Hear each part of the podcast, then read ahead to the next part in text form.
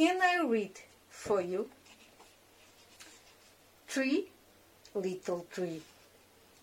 Tree, little tree. You can be big or small.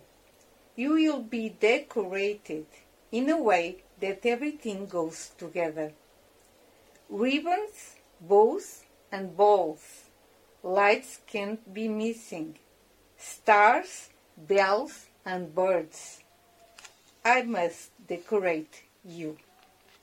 Green or white. The decoration is that it predominates. For a month, you are queen, and in this story, a heroine. Symbol of festivities. A lot will happen, happen around you. It's on Christmas Eve that you can reign the most.